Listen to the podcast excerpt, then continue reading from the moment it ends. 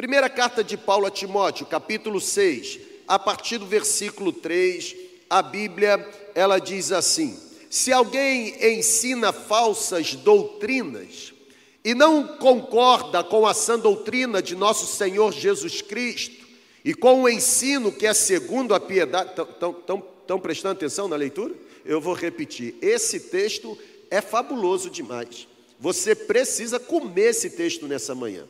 Olha o que o apóstolo Paulo está escrevendo para o seu filho na fé, Timóteo, e esta é uma das três cartas considerada no cânon do Novo Testamento como cartas pastorais. Por quê? Porque Paulo está orientando um jovem pastor chamado Timóteo como deve ser realizado o seu ministério pastoral numa grande igreja, que é a igreja dos Efésios ou a igreja de Éfeso.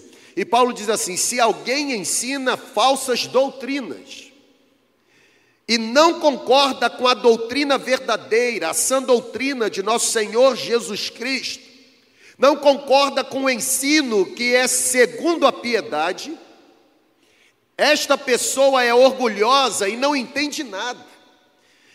Essa pessoa mostra um interesse doentio por controvérsias e contendas acerca de palavras que resultam em inveja, brigas, difamações, suspeitas malignas e atritos constantes entre aqueles que têm a mente corrompida e que são privados da verdade, pessoas que pensam que a piedade é fonte de lucro.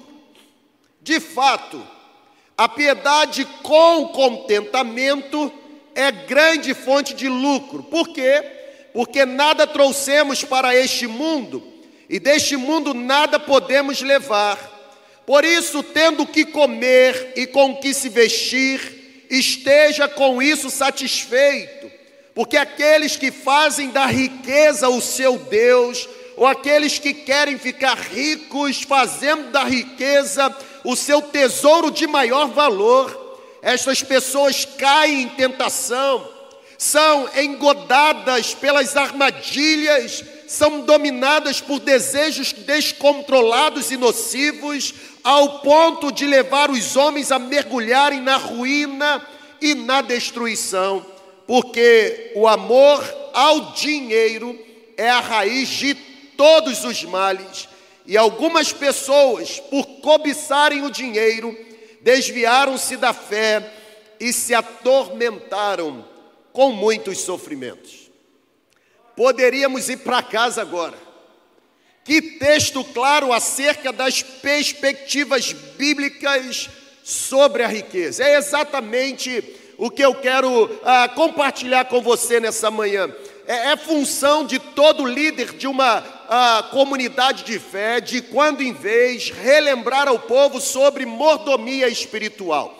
Mordomia espiritual é um assunto extremamente relevante até porque a forma como lidamos com as bênçãos que Deus nos entrega é um assunto profundamente espiritual. Por isso, nesta manhã eu quero novamente voltar com você a pisar com os nossos dois pés nesse terreno, o terreno da mordomia espiritual, o terreno de uma boa administração John Piper, um dos grandes autores lidos nesta, uh, nesta época, em um dos seus livros, o livro Em Busca de Deus, ele define o dinheiro como sendo a moeda do prazer cristão.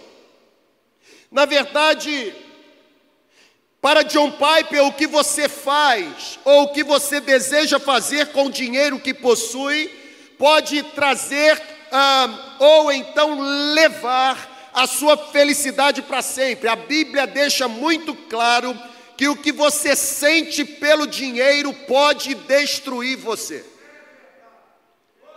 A Bíblia está dizendo que aqueles que cobiçam dinheiro são controlados por desejos nocivos, descontrolados, que podem provocar destruição. Paulo, o apóstolo da graça, quando escreve esta carta a Timóteo, ele, ele apresenta uma advertência, ele adverte aquelas pessoas que são caracterizadas como enganadores ardilosos, pessoas inclusive que descobriram que podiam lucrar com a exploração da fé cristã. É por isso que Paulo começa o versículo 3 dizendo para Timóteo: cuidado com os enganadores que existem entre vocês.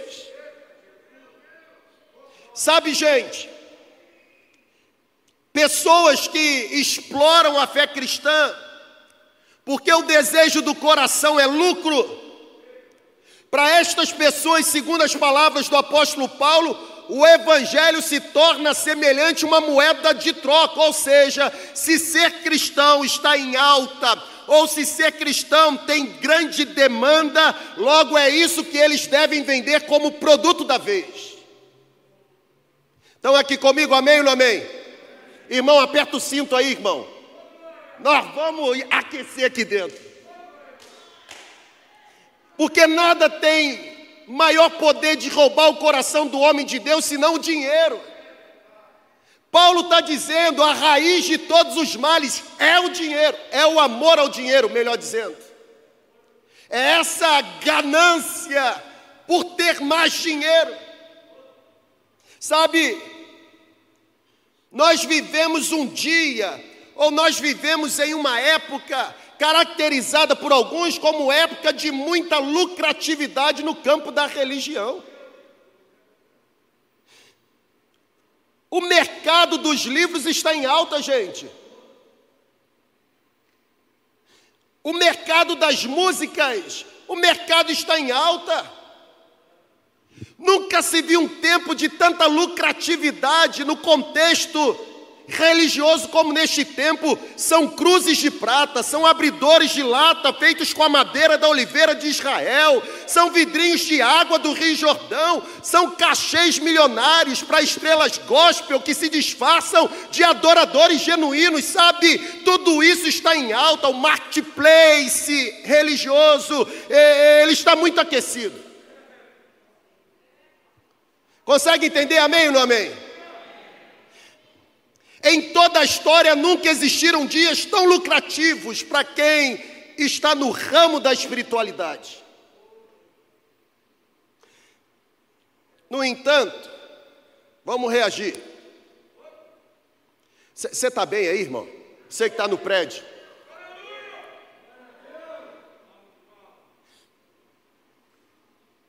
No entanto,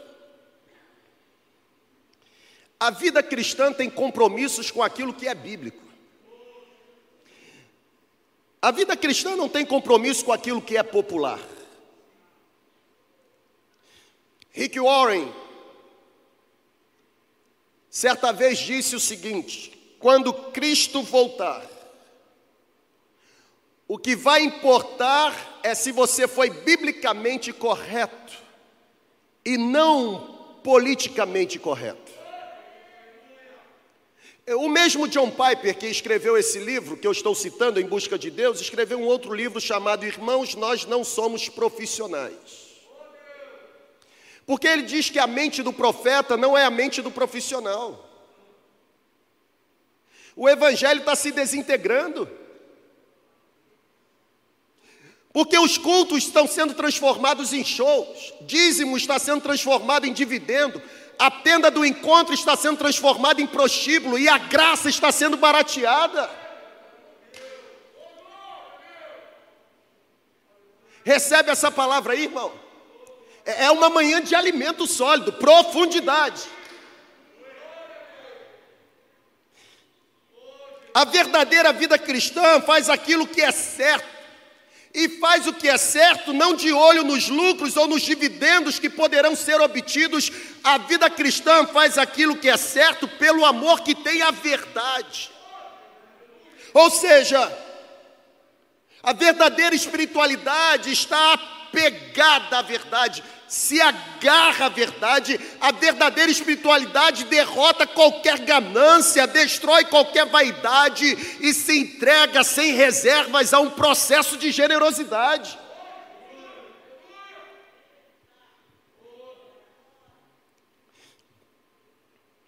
Qual a perspectiva bíblica acerca das riquezas? No texto que nós lemos, texto que Paulo escreveu para Timóteo, o apóstolo, ele não está nos advertindo, ou ele não está advertindo Timóteo contra o desejo de ganhar dinheiro, de ter recurso para suprir as suas necessidades pessoais e suprir necessidades dos outros. Preste atenção nisso. Paulo não está advertindo contra o desejo de possuir algo para que a própria necessidade seja suprida e, inclusive, ajude a suprir necessidade do próximo. Não. O que Paulo está advertindo é contra a motivação de se adquirir riquezas. Paulo está advertindo contra o desejo de ter mais e mais dinheiro simplesmente para promover o ego pessoal, o luxo material que o dinheiro pode proporcionar. Ou seja, um olhar apurado para esse texto, um olhar genuíno, um olhar sincero, um olhar desarmado, um olhar iluminado pela atuação do Espírito Santo irá nos mostrar que o apóstolo Paulo ele apresenta algumas razões pelas quais não se deve fazer das riquezas o supremo bem da vida. Primeiro, está aí no texto, ou está aí na tela. Por que, que eu não posso transformar as riquezas no meu tesouro de maior valor? Porque carros funerários não possuem reboques.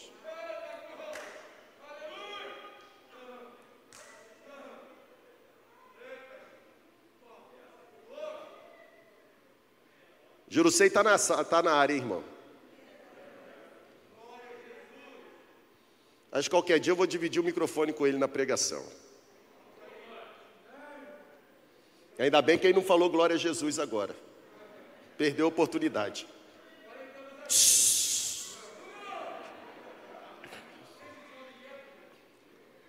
Por que, que eu não posso transformar as riquezas no tesouro de maior valor que eu tenho? Porque carros funerários não possuem reboques. Acabou.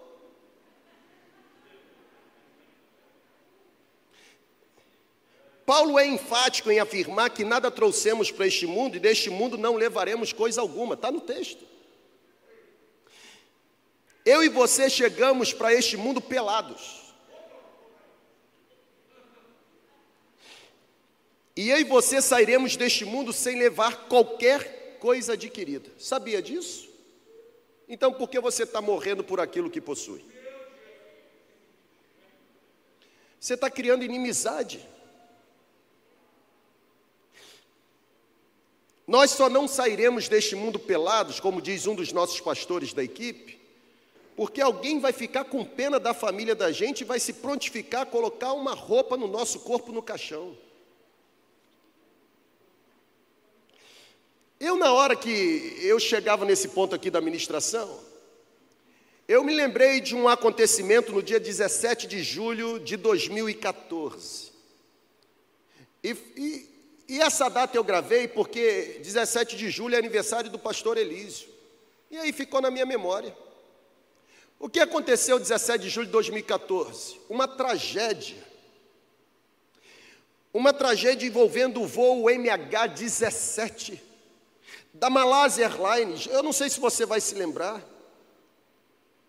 Mas no dia 17 de julho de 2014, esse voo que saiu de Amsterdã, quando sobrevoava o leste da Ucrânia, ele foi abatido por mísseis enviados por guerrilheiros. 298 ou 298 pessoas que estavam a bordo morreram. Eu me lembrei desse fato quando eu cheguei aqui nesse ponto.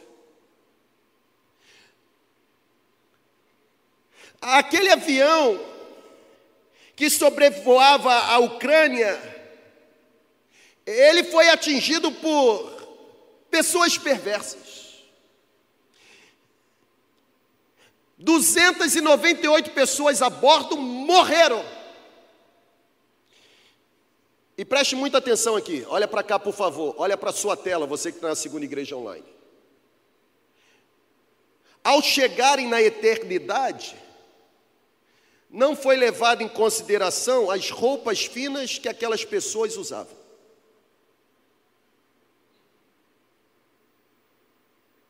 Pegaram? Ao chegarem na eternidade, não foi levado em consideração quantos ou quais cartões de crédito aquelas pessoas possuíam e quais os limites cada um tinha.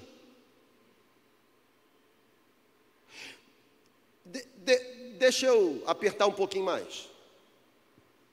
Ao chegarem na eternidade, não foi considerado se estavam na first class ou na primeira classe ou se viajavam na classe econômica.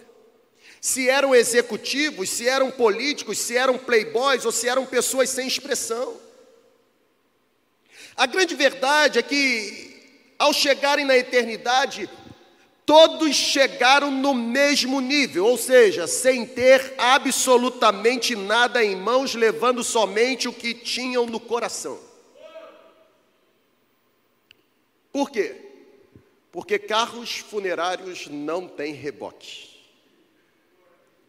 Se existe um ambiente em que todo mundo é nivelado por baixo, é o ambiente da graça.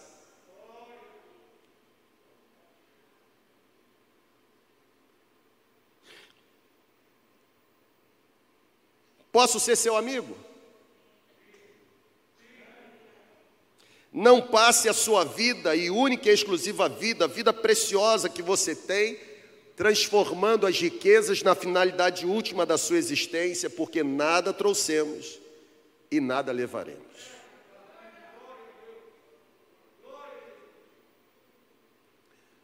Use o que você tem para fazer amigos ou para abençoar pessoas.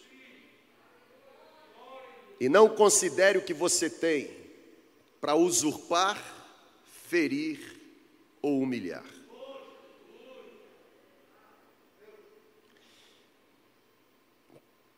Por que eu não posso considerar a riqueza como finalidade última da minha vida?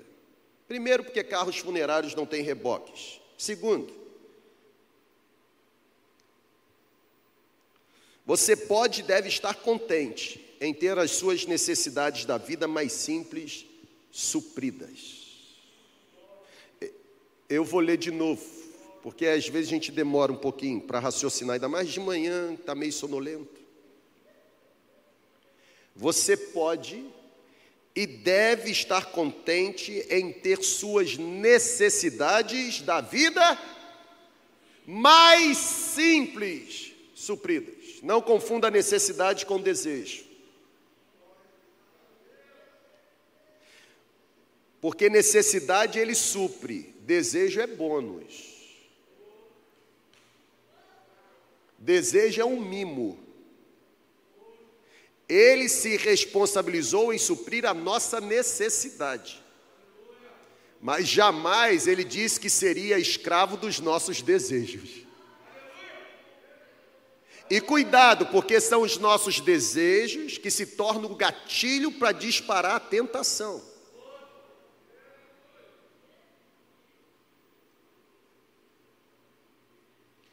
Nossa. Vocês estão tão assustados, parece que estão no Boeing 777.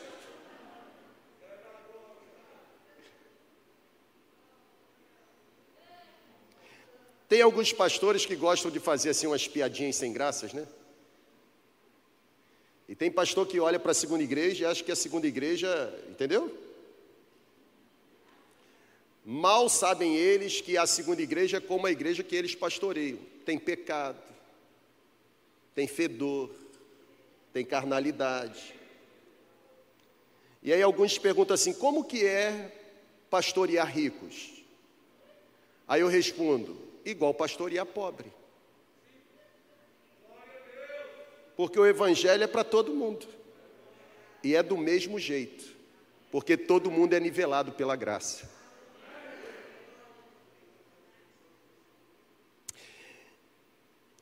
Tendo sustento, tendo o que comer e tendo com que se vestir, diz o apóstolo Paulo no texto, esteja satisfeito. Ah, mas a minha blusa não tem o jacaré, mas cobre a nudez. Mas o meu tênis não tem o certinho, mas você não anda descalço mas o meu quarto não tem ar-condicionado, mas você não dorme no relento. O desejo de ter o que eu não tenho me leva a me tornar ingrato daquilo que eu já recebi.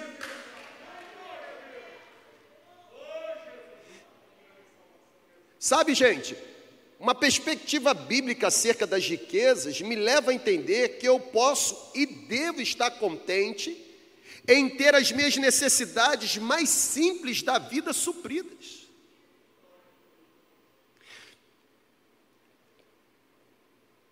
Eu tenho aprendido, na verdade, eu tenho experimentado, que quando você tem Deus por perto, irmão, pega isso aqui. Eu tenho aprendido, eu tenho experimentado, que quando você percebe Deus agindo em seu favor, você não precisa de mais dinheiro ou você não precisa de mais coisas para sentir paz e segurança. Sabe por quê? Porque Deus e somente a presença de Deus se torna suficiente. Não importa em que direção o mercado está andando.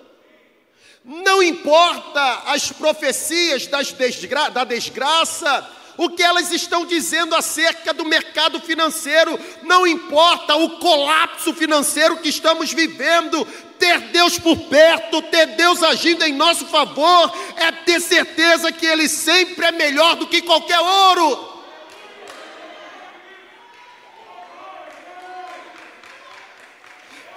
O Eclesiastes, o pregador, quando escreveu o livro, disse o seguinte: o sono do trabalhador é ameno, quer coma muito, quer coma pouco, mas pobre é o homem rico que não tem paz e tranquilidade em meio à sua riqueza.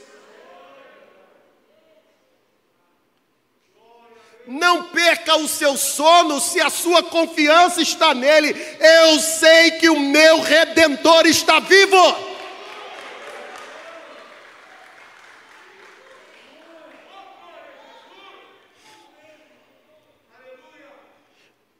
Você faz parte do povo mais feliz da terra, irmão.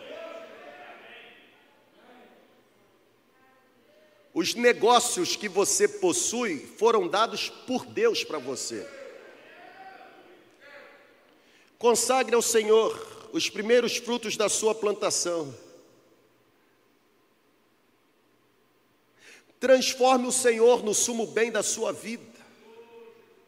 Não dê migalhas. Não faça como os ricos do Novo Testamento fizeram, dando daquilo que sobrava.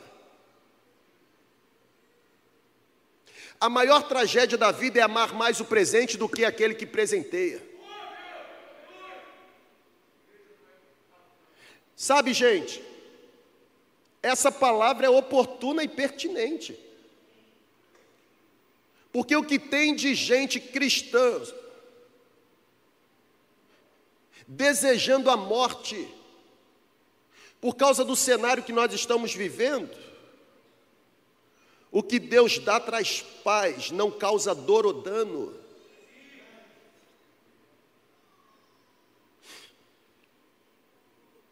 Você faz parte de um povo privilegiado. Sabe por quê? Porque o apóstolo Pedro afirmou que você faz parte de um povo que é propriedade exclusiva de Deus é povo adquirido. Eu gosto dessa expressão, povo adquirido. Foi adquirido, não com prata, nem com ouro, mas com sangue precioso.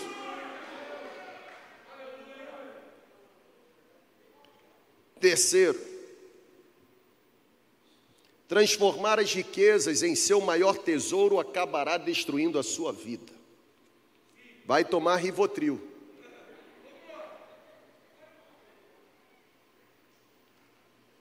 Vai perder noite de sono.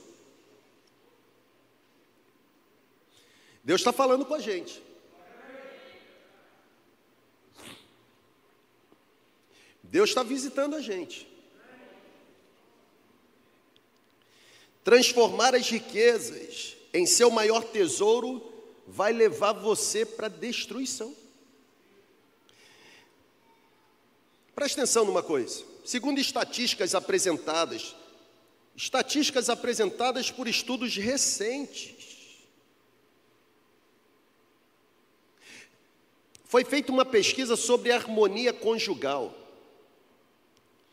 E sabe qual foi o resultado? O dinheiro está divorciando mais do que questões sexuais.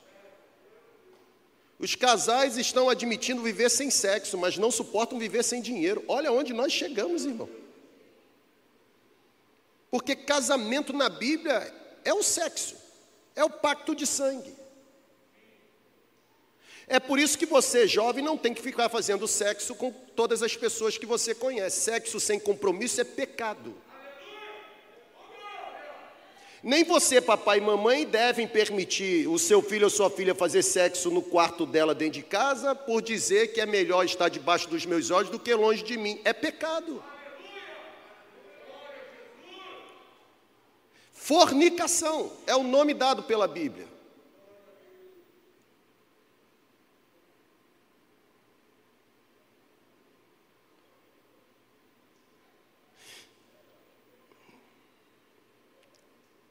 O dinheiro tem a capacidade de afetar o nosso relacionamento. O dinheiro tem a capacidade de afetar o nosso relacionamento com Deus. O dinheiro tem a capacidade de afetar o nosso relacionamento com a nossa família. O dinheiro tem a capacidade de afetar o nosso relacionamento com pessoas que vivem à nossa volta. Ô irmão, está vivo ainda aí, irmão? Está recebendo? O desejo obcecado de ficar rico pode nos levar à arapuca de Satanás e à destruição do inferno. Cuidado. Existe um sinal amarelo aceso nessa manhã. Atenção. Eis a pergunta mais importante. Está aí na sua tela. Como ter um relacionamento saudável com as riquezas que Deus nos entrega? É a pergunta de ouro. Porque, biblicamente falando, eu já provei para você que carros funerários não têm reboques. Eu já provei a você que você é uma pessoa próspera, porque você tem que comer, tem que vestir e tem onde dormir. E eu já provei biblicamente a você que o amor desenfreado, descontrolado, impulsivo pelas riquezas pode fazer você entrar na arapuca de Satanás e caminhar para a destruição do inferno. Então a pergunta é: como desenvolver um relacionamento saudável com a bênção que Deus me entregou. Se você observar bem o texto, e eu deixo aqui um dever de casa, leia o capítulo 6 todo, antes do almoço. Antes de almoçar, reúna todo mundo que está com vocês assim. Hoje nós vamos ler o capítulo 6 de 1 Timóteo antes do almoço. Prato de entrada. Porque se você observar bem o texto, você perceberá que existem duas classes de pessoas destacadas pelo apóstolo Paulo. Paulo está orientando Timóteo, na sua orientação ele destaca dois grupos. No primeiro momento, versículos 6 a 10, nós lemos: Paulo está se dirigindo a pessoas que não são ricas, mas que são tentadas a se tornarem. É o texto que nós lemos. E do versículo 17 ao versículo 19, lá no finalzinho, Paulo vai se dirigir a pessoas que já possuem uma certa riqueza. Agora olha para cá, por favor para ambos os grupos, para ambas as pessoas, os princípios estabelecidos pelo apóstolo Paulo são os mesmos. Primeiro, está na sua tela. Jesus não é contra a cultura do investimento.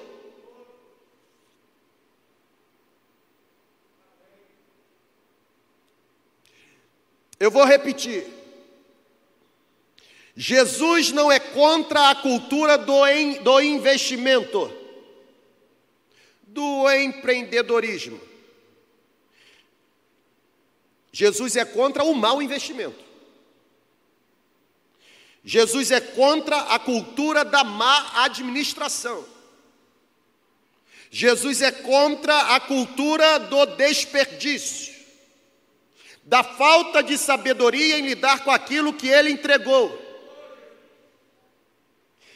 A condenação que Jesus faz refere-se a colocar o coração no conforto e segurança que o dinheiro pode comprar e não em Deus. É por isso que ele disse: ninguém pode servir a dois senhores, porque por certo irá amar um e odiar o outro, irá se dedicar a um e desprezar o outro. Você jamais conseguirá servir a Deus e a mamon, a Deus e ao dinheiro. O dinheiro pode ser elevado à categoria de divindade, quando deixa de ser dinheiro e se torna a finalidade última da nossa existência. Jesus não é contra a cultura do investimento, até porque o que Deus nos dá a oportunidade de adquirir, ou o que Deus nos dá a oportunidade de possuir nessa vida, Ele nos dá oportunidade para que, através da nossa boa administração, haja um investimento em projetos de misericórdia que vão promover a glória do nome dEle e abençoar pessoas em nome dEle. O que Deus nos dá não pode ser usufruído por nós ao ponto de nos esquecermos da responsabilidade social que temos com o outro.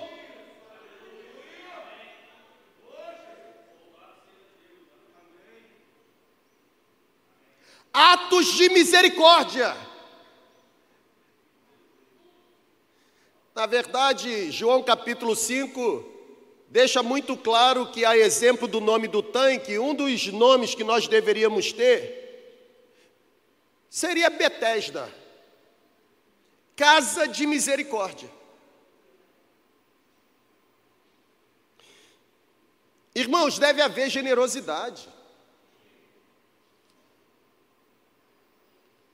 Quem tem muito, contribua com muito, quem tem pouco, contribua com pouco, até porque esse conceito de muito e pouco é na perspectiva humana, não divina. 50 reais para mim pode não ser nada, ou podem não ser nada, e 50 reais para você podem significar muita coisa. 50 reais para mim pode significar 0, alguma coisa do rendimento mensal que eu tenho. 50 reais para você pode significar 50%. 1%, 10% de todo o rendimento que você tem. Não confunda igualdade com equidade. Equidade é tratar os diferentes de forma diferente na medida de suas diferenças. É tratar os desiguais nas suas desigualdades. Todo mundo contribuiu com 50. O esforço não foi o mesmo para todo mundo. É por isso que o valor da contribuição não está no monetário, mas na disposição do coração. Porque não é o que eu entrego, é como eu entrego.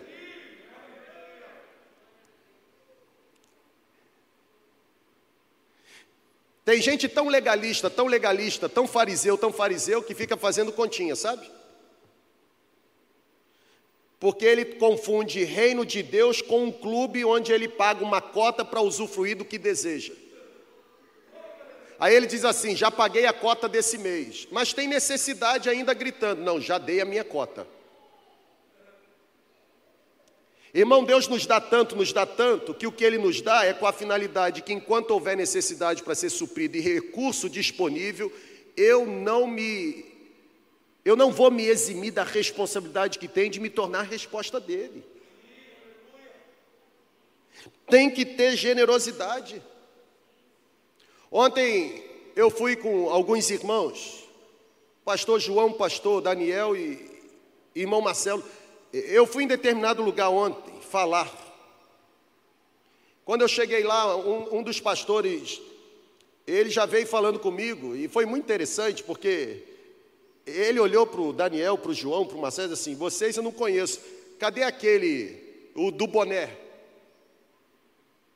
O do boné, que não gostam de considerá-lo como pastor, estava falando do Bill. Porque assiste às nossas programações. E no pé do ouvido ele disse para mim assim: coragem, moço.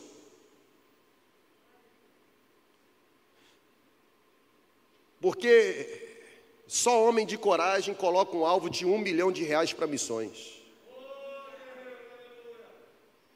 Eu fiquei olhando aquilo e disse: tem mais gente envolvida naquilo que Deus está fazendo aqui do que nós imaginamos.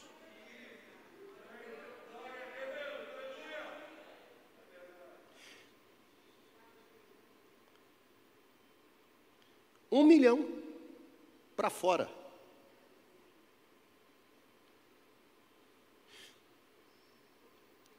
Porque vai ser um gesto de ingratidão da nossa comunidade. Se daqui para frente investirmos menos do que isso, naquilo que Deus tem interesse em fazer.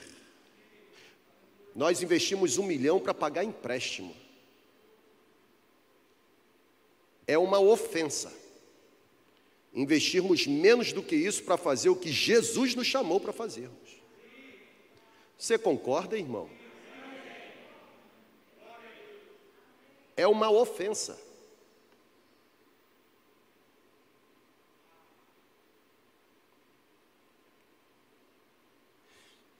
Você já percebeu que eu gosto muito de trabalhar com estatística, porque os números nos favorecem e nos mantêm focados. Eu na quinta-feira aqui eu estava muito feliz. Você está vivendo a segunda igreja nas celebrações. Eu estou vivendo todo dia com os pastores.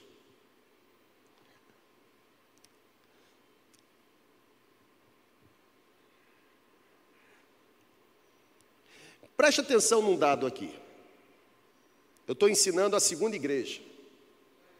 Quem está conosco que não é a segunda igreja, eu quero pedir a sua permissão para eu abrir um parêntese e me dirigir àqueles que estão conectados na comunidade chamada Segunda Igreja. O ano de 2020, Deus acrescentou 330 pessoas na nossa comunidade. Nós tivemos a entrada de 330 pessoas na membresia da igreja. 2020 prestação de conta no final do ano de 2020. Nós fizemos o mosaico aqui, 330 nomes. 2020.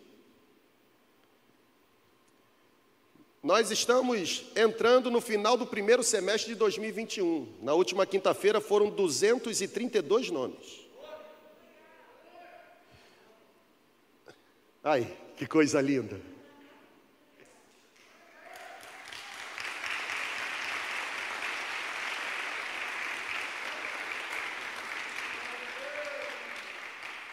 Ou seja, hoje nós já temos aproximadamente 530 pessoas novas nesse período de um ano e meio. O Espírito não vai parar de soprar. Pode ser que cheguemos ao final de 2021 com um número acima de 2020. Não é idolatria pelos números, é foco. Até porque só tem problema em apresentar número quem não tem número para apresentar. Quem tem, glorifica a Deus. 530 pessoas aproximadamente. Eu fui eleito pastor nessa igreja com 619 votos favoráveis no universo de 717 pessoas. Você está muito lento. Fez a quanto? Fez a quanto?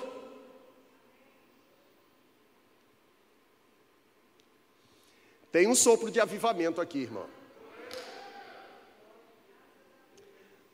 Porque tem rio de generosidade.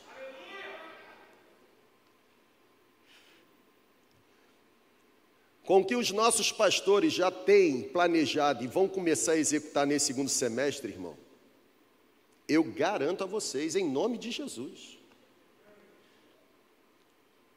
Os nossos prédios não serão capazes de limitar, não serão capazes.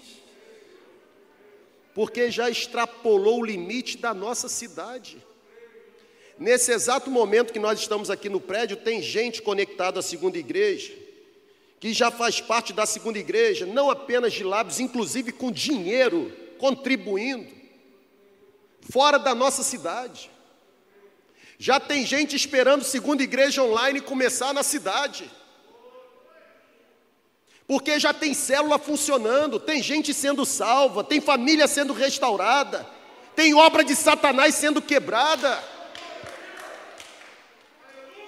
Jesus não é contra a cultura do investimento, Jesus é contra o desperdício. E se existe algo que nós não estamos fazendo nesse tempo, é desperdiçar as oportunidades que estamos recebendo.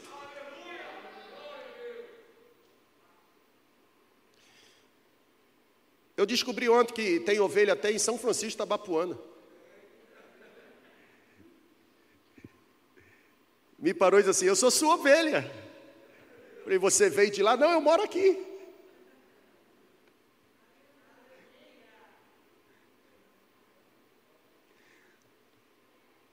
Quando que o seminário iria me ensinar que eu poderia ser um pastor de membros de outras igrejas? Até porque seminário ensina a gente que membresia é local.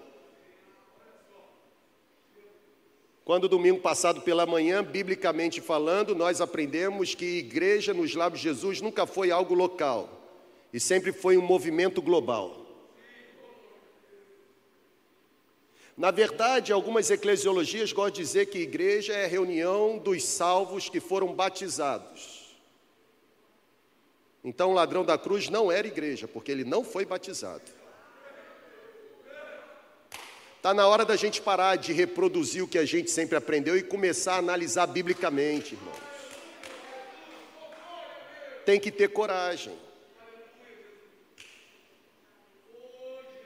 Tem que ter coragem.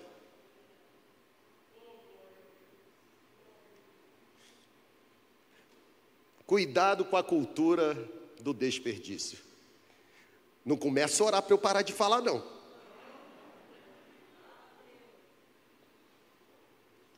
Irmão, eu amo tanto subir aqui.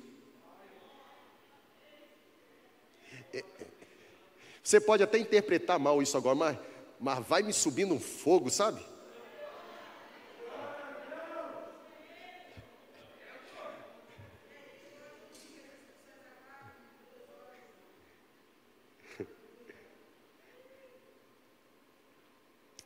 Ser generoso não nos garante a vida eterna. Ser generoso não nos garante a vida eterna.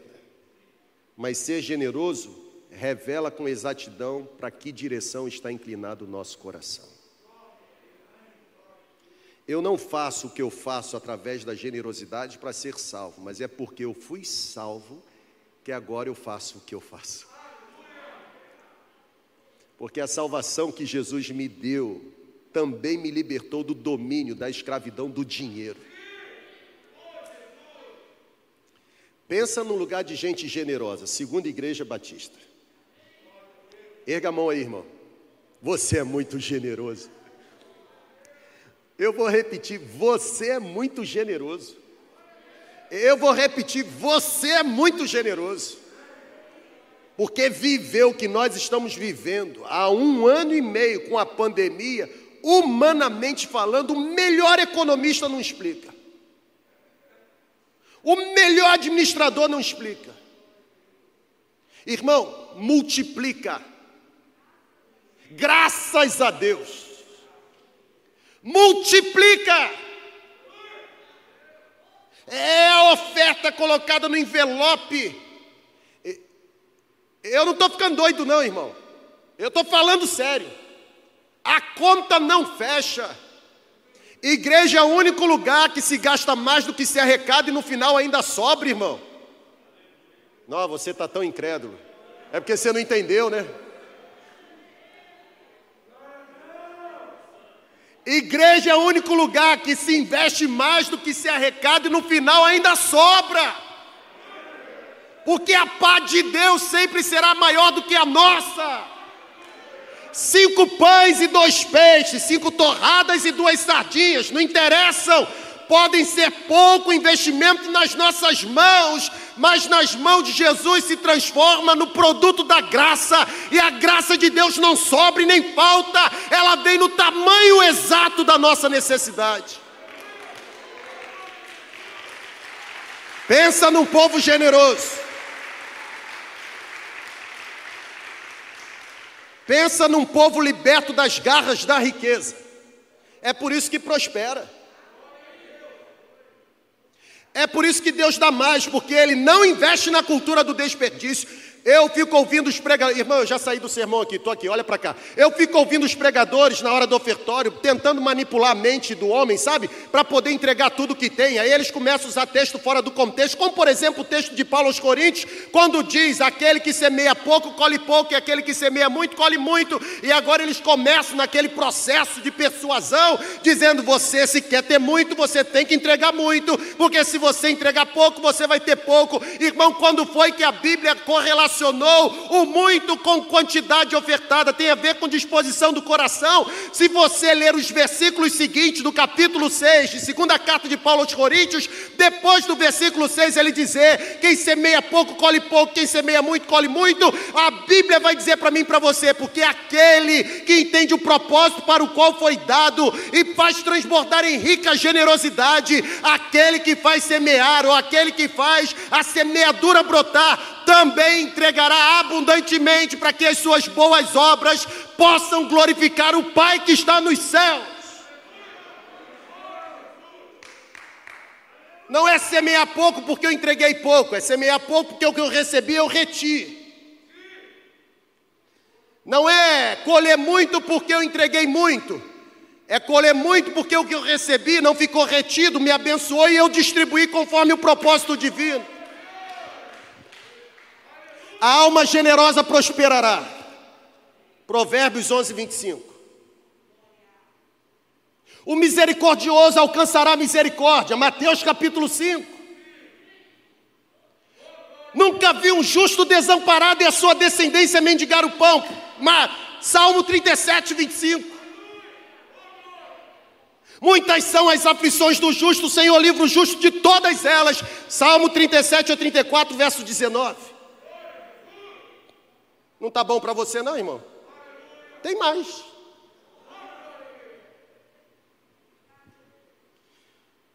Preste atenção no que está aí na sua tela. Não deixe o dinheiro, ou não deixe as riquezas, não deixe o dinheiro gerar orgulho no seu coração.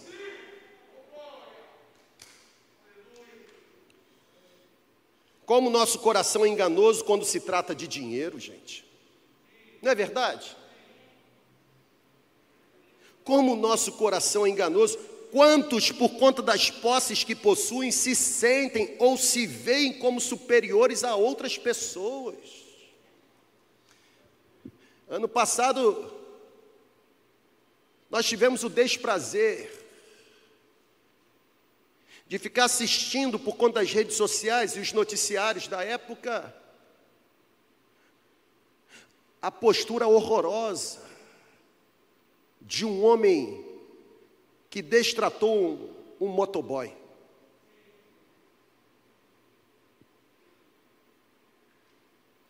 Horrorosa, reprovável, repugnante. Há um sentimento de, de, de, de, superioridade que se infiltra por conta da realidade financeira que se tem. Pessoal, o dinheiro atrai o poder. É por isso que os políticos corruptos continuam no poder, porque eles pagam. Só há viciado porque tem gente que vende a droga. Só há político corrupto porque tem eleitor também que é corrupto.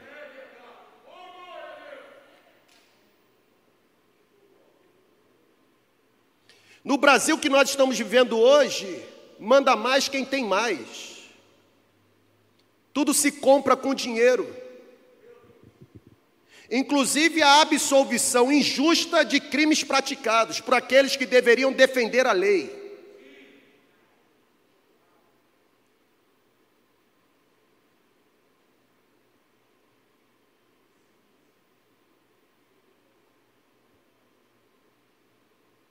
Aqui não.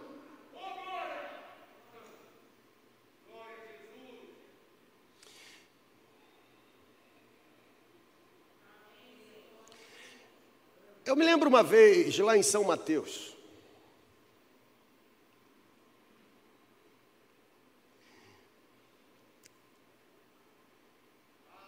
Um membro da igreja, aliás, tinham alguns membros da igreja que eram assessores parlamentares. Estava em campanha política. E o patrão deles foi a uma celebração. Quando eu cheguei, um dos assessores, membro da igreja, me parou e, e disse assim: Pastor, fulano de tal vai estar hoje aqui, o senhor pode orar por ele? Eu falei: Agora. Aí ele virou para mim e falou assim: Agora não, pastor, seria bom lá no momento do culto. Eu já entendi. E aí eu pensei comigo: está na hora de ensinar para todo mundo de uma vez por todas.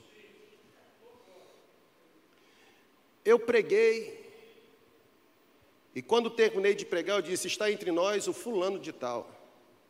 Quando aqui eu cheguei, o nosso irmão, membro da igreja, que trabalha com ele, me parou ali no estacionamento e me pediu que orasse por ele. Eu até quis orar na hora, irmãos, mas ele pediu que fosse aqui nesse momento.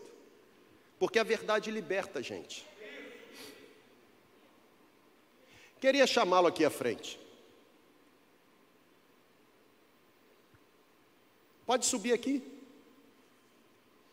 Pode subir. Vamos orar, igreja. Vamos orar, igreja? Ainda bem que o povo lá não eram vocês. O povo disse amém.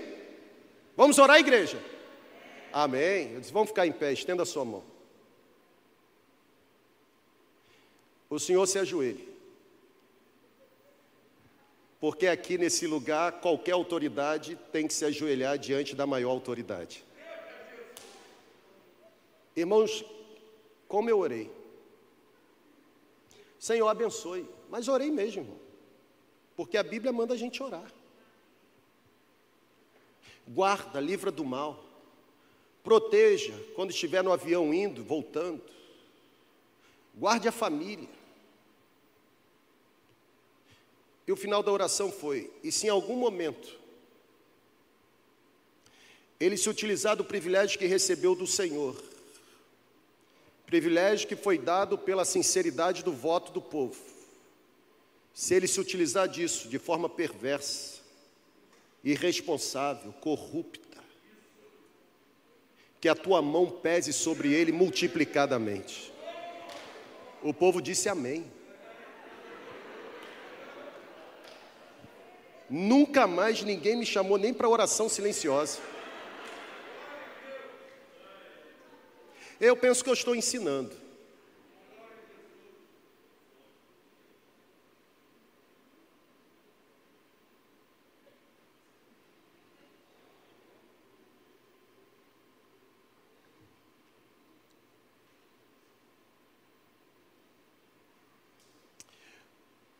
O dinheiro atrai o poder. O dinheiro atrai o poder que gera orgulho. Não permita que isso aconteça. Oi, irmão, isso é tranquilo para eu falar aqui, irmão? Você está tenso por quê?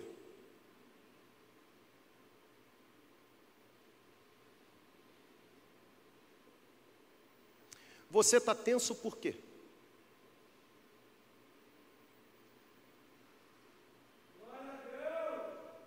Não ame a dádiva mais do que o doador. Não ame a bênção mais do que o abençoador. Porque a Bíblia diz que orgulho, vaidade, prepotência ou arrogância precedem a queda. Nunca se esqueça de onde Deus tirou você.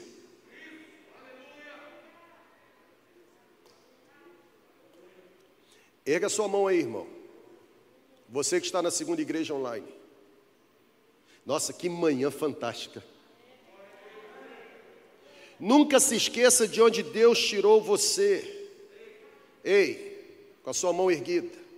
Não apague de sua memória os longos quilômetros que um dia você precisou andar a pé. Não apague da sua memória a comida simples que por muito tempo saciou a sua fome. Não apague da sua memória as pessoas sinceras que estiveram com você no início de tudo.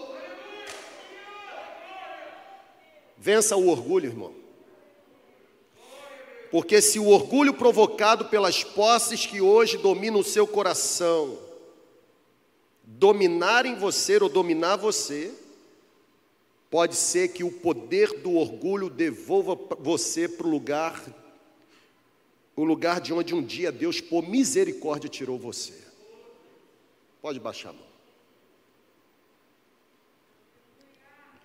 Eu não acredito que Deus faz prosperar a riqueza de alguém simplesmente para alimentar ou satisfazer a compulsão por luxúria ou por ostentação. De verdade, eu não acredito. A visão bíblica que eu tenho é que Deus faz aumentar os negócios, Deus faz aumentar as posses, Deus, Deus faz aumentar as riquezas, para que milhares de pessoas não evangelizadas possam ser alcançadas com o Evangelho. Eu citei aqui um pastor da igreja Saddleback, no sul da Califórnia, um vale, o Rick Warren. Iniciou uma igreja. Quando saiu do seminário, abriu o mapa dos Estados Unidos da América, ajoelhou em cima e disse: Senhor, onde o teu espírito deseja que eu inicie uma igreja? E ele sentiu a inclinação dada pelo Espírito de ir para lá. E para lá ele foi. Um lugar de gente abastada. As primeiras reuniões da igreja foram financiadas pelos três membros que possuíam, com cartão de crédito pessoal. Mas houve intencionalidade, foco e muita unção do Espírito Santo. Hoje, Saddleback se tornou o que nós conhecemos. E ele então começou a escrever alguns livros, dentre os quais Igreja com propósito, igreja dirigida por propósito, uma vida com propósito, ou para que estou na terra, juntos somos melhores e tantos outros. Os livros tiveram uma venda absurda. E certa vez, numa reunião de pastores, um pastor perguntou para o Rick Warren: o que mudou na sua vida depois que você ganhou milhões de dólares com a venda dos livros? Ele disse: mudou muita coisa. O que, por exemplo? Eu continuo andando no mesmo carro que eu ando, continuo morando na mesma casa que eu morei, já não preciso mais receber qualquer sustento da igreja onde eu me dedico. Deus me fez ganhar muitos dólares, milhões de dólares com a venda do livro dois livros.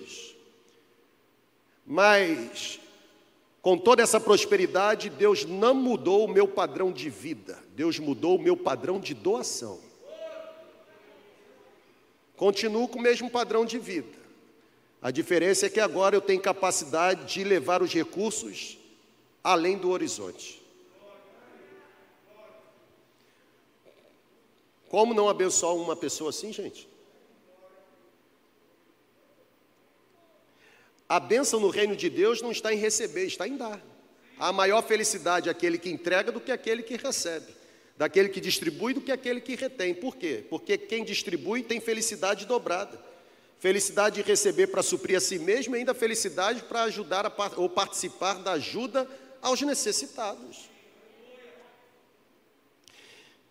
A questão não é o que você tem ou quanto você tem, a questão é para onde está inclinado o seu coração. Luxúria é diferente de conforto. Eu pesquisei no Aurélio, segundo o Aurélio Buarque de Holanda Ferreira,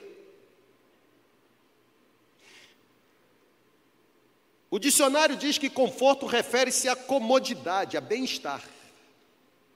Luxúria é diferente. Luxúria está ligada a uma vida caracterizada por despesas supérfluas. Luxúria tem a ver com um gosto desenfreado e incontrolável por ostentação. A Bíblia não diz que você tem que fazer voto de pobreza. A Bíblia não diz que você tem que viver na miséria. A Bíblia não diz que você tem que viver de forma medíocre. A Bíblia afirma que você deve ser prudente em não gastar a riqueza que possui naquilo que não é essencial. Se nós desenvolvêssemos um estilo de vida mais simples, nos sobrariam mais recursos para ajudarmos os necessitados, irmãos. Este é o tempo do estético em detrimento do ético. Tem que levantar tudo.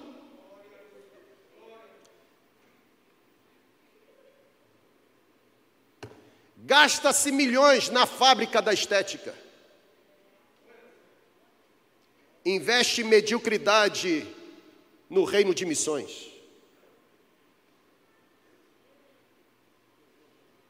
O problema é quando a estética serve para impressionar quem não deve ser impressionado. Piora o negócio. Até porque tem gente que anda vestido em casa e pelado no reino de Deus. É, lugar de andar pelado é dentro de casa com a sua esposa ou com o seu esposo, não na igreja. O espelho fala. Se o marido não tem coragem de falar, o espelho fala. Esse decote está indecente. Cobre isso, irmã. Essa blusa que você comprou, campeão, é menor do que o seu tamanho.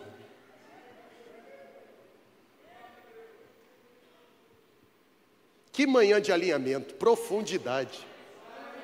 Irmão, só tem um com autoridade neste tempo, na segunda igreja, para falar o que está sendo dito. Não são os pastores da nossa equipe, não são vice-presidente, não são. Dia... Sou eu. A unção está aqui, irmão, não está aí.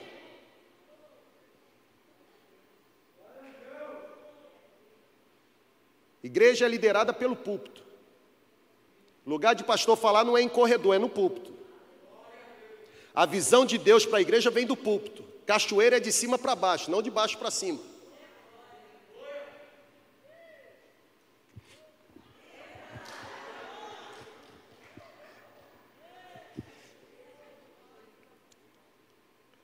Cuidado. Essa palavra me pegou. Porque é fácil se perder pastoreando a segunda igreja. Porque se tem uma igreja em que os holofotes estão virados, pelo menos no norte do estado do Espírito Santo, tem a segunda igreja. E eu não vou enganar você, não. Massageia o ego. Porque todo mundo é vaidoso. Alguns mantêm controlada a vaidade. Massageia o ego. Olha o pastor da segunda igreja. Mentira. Eu sou um dos pastores na e não pastor da.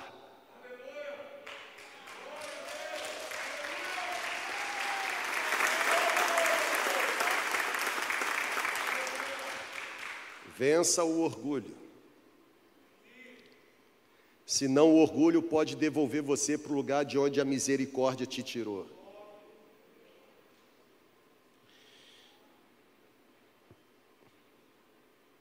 Vou concluir, Mirinha. Você já mandou em 50 WhatsApp aqui. Para, para, para. Estou brincando, irmão. Mandou não.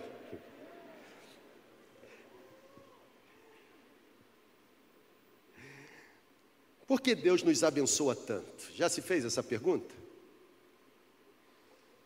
Por que Deus nos dá tanta riqueza? Irmão, olha aí para as suas mãos. Olha quanta riqueza Deus te entregou, irmão. Você consegue enxergar? Daqui a pouco você vai sair daqui, irmão, você vai comer uma comida. Talvez não seja a comida que você deseja, mas é a comida que você necessita.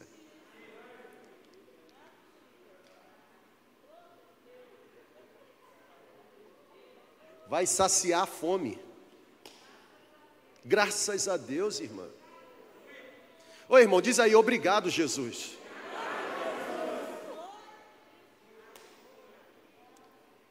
Quem já passou fome na vida sabe o valor de um prato de comida. O problema é que tem gente que já passou fome e hoje, por misericórdia, Deus fez prosperar e se esquece dos tempos passados.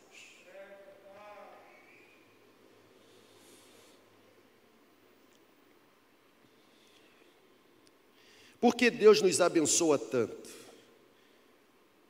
Pensa num time pastoral que é cobrado. É o nosso.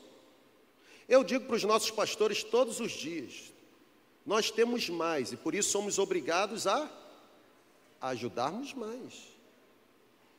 Tem pastores necessitando da nossa ajuda. Sabe por que Deus nos abençoa tanto? Fique em pé aí no seu lugar para eu parar de falar. Concorda com essa oração que eu vou fazer? Levante a mão. Repita: Faraó, deixa meu povo ir. Eu estou brincando, irmão, não é para repetir isso, não, é?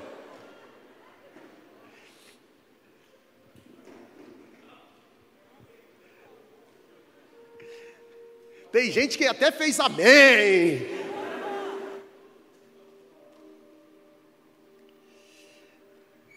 Sabe por que Deus abençoa tanto a gente?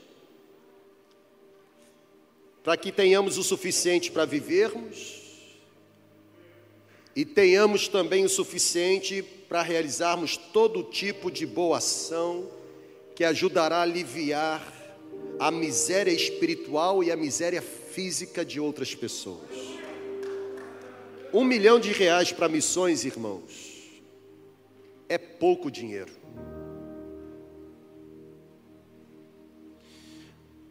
A maioria absoluta aqui sabe para onde estamos indo, sabe com que nós estamos sonhando.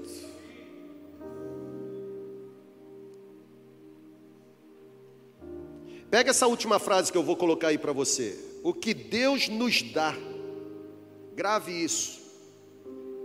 Grave mesmo, irmão. O que Deus nos dá é suficiente para nós, mas é abundância para os outros. É suficiente para nós, mas é abundância para os outros. Não torne ou não transforme a riqueza na finalidade última ou na finalidade suprema da sua vida Esteja agradecido com aquilo que Deus já lhe entregou. Acredite que o que Deus lhe tem dado é suficiente para suprir as necessidades mais simples da sua vida. Ponha toda a sua esperança em Deus. Guarde o seu coração para que você não se torne orgulhoso por conta daquilo que tem. Deixe a sua alegria em Deus transbordar em generosidade para com o próximo. Eis as perspectivas bíblicas acerca da riqueza. Piedade sem contentamento não é fonte de lucro. Os que querem ficar ricos ou transformar a riqueza na finalidade última da vida, caem em tentações, são controlados por desejos nocivos que levam à destruição Muitos, por cobiçarem a riqueza, se perderam em si mesmos, porque o amor ao dinheiro é a raiz de todos os males. Nós não somos filhos de Mamon, nós somos filhos de Deus. Nós não somos discípulos do dinheiro, nós somos discípulos de Jesus. O dinheiro não nos domina, o dinheiro é o nosso escravo, ele não determina a nossa essência, ele é usado por nós para finalidade divina.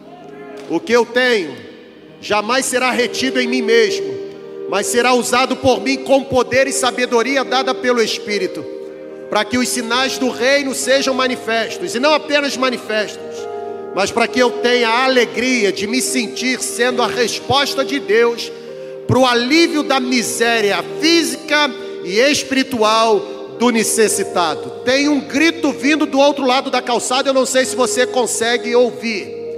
Existe um grito vindo de outras nações em direção à nossa comunidade, eu não sei se você consegue ouvir. Existem gritos, lamentos, choros de dor vindo de lugares que os nossos olhos não são capazes de enxergar. Eu não sei se você consegue ouvir. Deus já nos entregou. Algum recurso já está na gestão, outros recursos continuam em nossa posse. Não retenha, apresente, se entregue. Você não precisa ficar preocupado. Carros funerários não têm reboques. Você não precisa guardar para fazer um churrasco quando Cristo voltar. Quando você estiver com Ele, a única coisa que Ele não vai querer saber é quanto era a sua renda mensal, anual, ou qual era o valor do seu patrimônio. A única coisa que ele vai ter interesse em saber, ou ouvir você dizer, porque ele já sabe, é para que direção esteve inclinado o seu coração. Você não é o que você tem, você é quem Deus te tornou para ser. O que você tem não determina a sua grandeza ou a sua pequenez, o que você tem não determina se você é rico ou se você é pobre. A forma como você administra o que recebeu, isso sim revela a sensibilidade e prosperidade que você possui. Se você tem o que comer, tem com o que se vestir, tem onde dormir, levante a sua mão e agradeça a Deus, porque você faz parte do povo mais generoso dessa terra. Você é próspero. Você é próspero. Você é próspero. Você pode não ser rico, mas você é próspero. Tem pobre que é próspero, tem rico que é miserável. Tem rico que é tão pobre, tão pobre, tão pobre, que a única coisa que ele tem é a riqueza. Se ele perder a riqueza, ele perde o sentido da vida. Mas tem pobre que é tão rico, tão rico, tão rico, que mesmo com a escassez de recurso financeiro, ele consegue encontrar paz para viver, porque a sua paz não reside nos bens que possui, mas na esperança viva que abriga no coração. Nós temos um tesouro no céu, está guardado e protegido pelo poder de Deus. A morte não pode roubá-lo, diabo não pode roubá-lo, não há ladrão que pode roubá-lo. O nosso tesouro, verruga fuge, não corrói, não consome. O nosso tesouro, o ladrão não mina, não rouba. O nosso tesouro está guardado pelo poder de Jesus. Quem é você? Quem é você? Filho de Mamon ou filho de Deus? Que o sopro do Espírito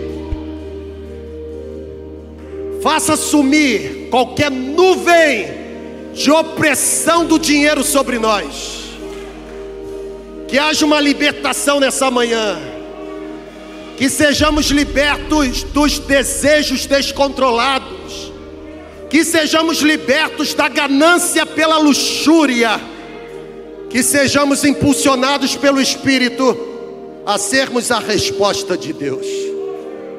Você quer entregar alguma coisa para Deus nessa manhã? Primeira coisa que você precisa entregar é o seu coração.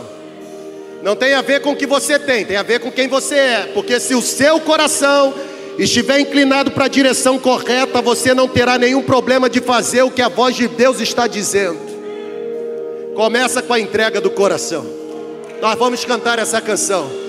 Nós confiamos, e porque confiamos, não seremos abalados nem morte, nem vida, nem coisa do presente, nem coisa do porvir, nem altura, nem profundidade, nem qualquer outra coisa na criação poderá nos abalar, poderá nos separar do amor de Deus que está em Cristo Jesus, o nosso Senhor.